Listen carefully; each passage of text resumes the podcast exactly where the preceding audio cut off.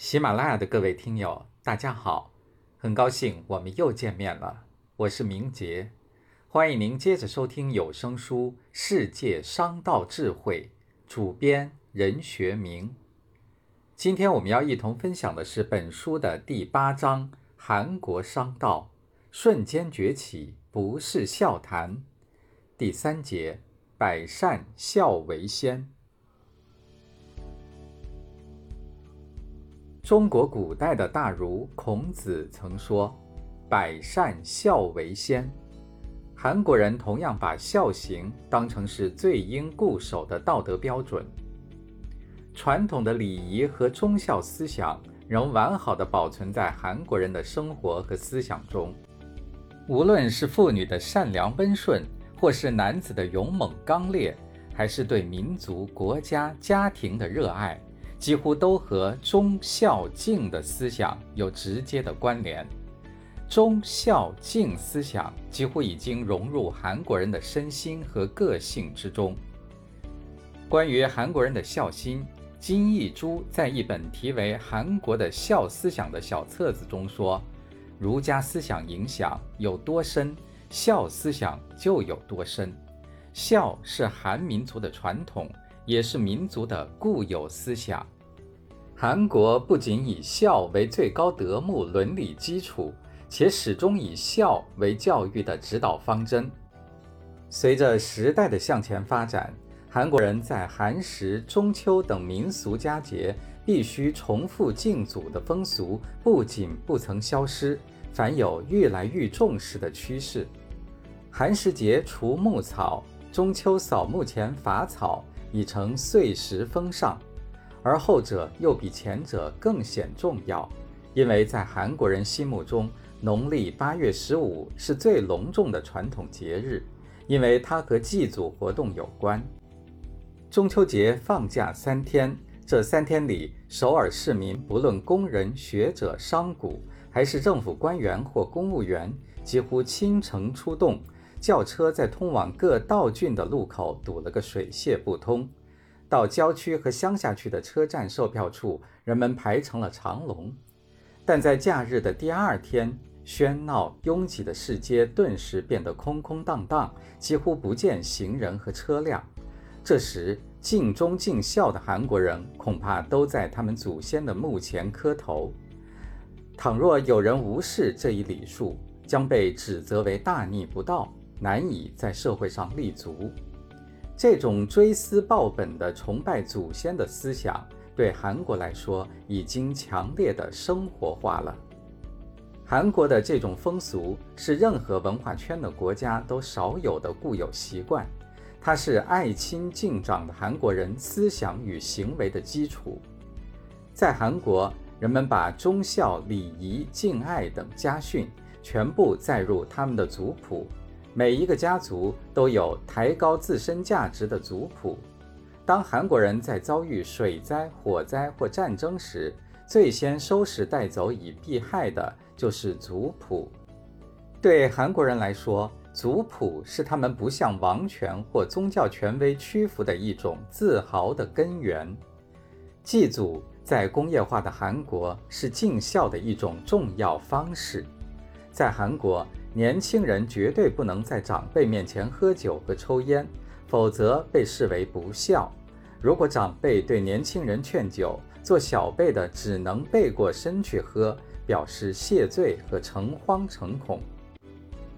朝鲜鸿儒李立谷在四百多年前就教导他的同胞说：“孝者，一切德行和人格之本也。德目乃人之善行德目之首也。”是以孝为行为之本，大多数韩国人现在仍然信奉孝子门下有忠臣的儒家信条。事实上，韩国人不仅把孝看作一种家庭关系，而且也把孝看成是热爱国家和为国尽忠的基础。孝与忠是儒家思想中联系最为密切的，对朋友忠诚，对国家和民族忠诚。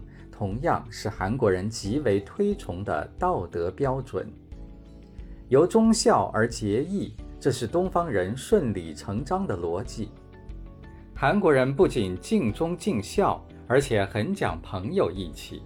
一旦他们把你视为真正的好朋友，他绝不会把你当外人看待，真可谓同你推心置腹，无话不谈，甚至为朋友两肋插刀。从这一点出发，他们憎恶背信弃义。也许这个弱小民族在近代以来受到列强的欺凌太深重了。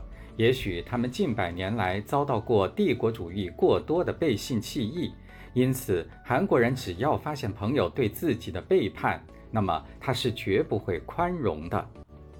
在儒家忠孝思想的浸染下，韩国商人的家庭观念非常强烈，家庭型企业模式极其普遍，企业管理非常严谨，决策者的政令推行也较为容易。这也是他们近年来经济发展迅速、成绩斐然的重要原因。在韩国，其实并不存在名称为某某集团的法人组织。大的企业集团往往是某个家族通过控股和掌握经营管理权，而实际掌握一系列企业所形成的。一些大企业的历史通常很短，许多集团的创业者至今仍然健在。作为企业中的最高经营者，他们掌握着集团的大权，保持着集团经营领导权的一元化。创业者已经去世的集团，则子承父业或兄终弟及。如三星集团的创始人李秉哲去世后，由其三子李健熙出任会长；乐喜金星的创业会长具仁惠去世后，由其长子具景资继承父业。先金集团的崔中建去世后，接替他的是其弟崔中贤等等。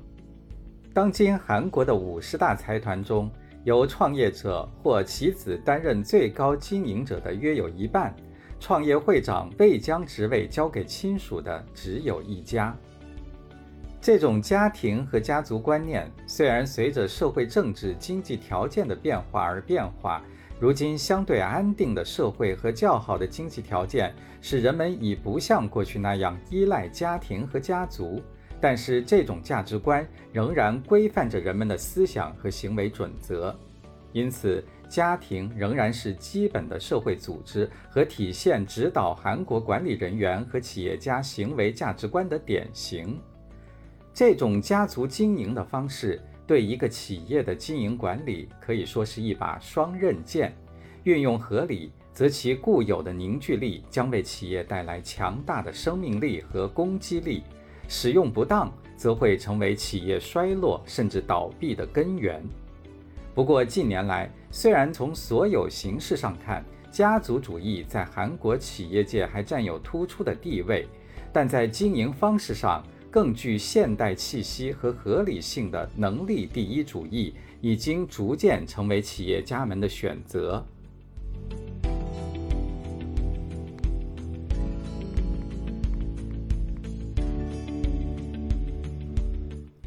喜马拉雅的各位听友，刚才您收听到的是有声书《世界商道智慧》第八章：韩国商道瞬间崛起，不是笑谈。主编任学明播讲明杰，感谢您的陪伴，我们下期再见。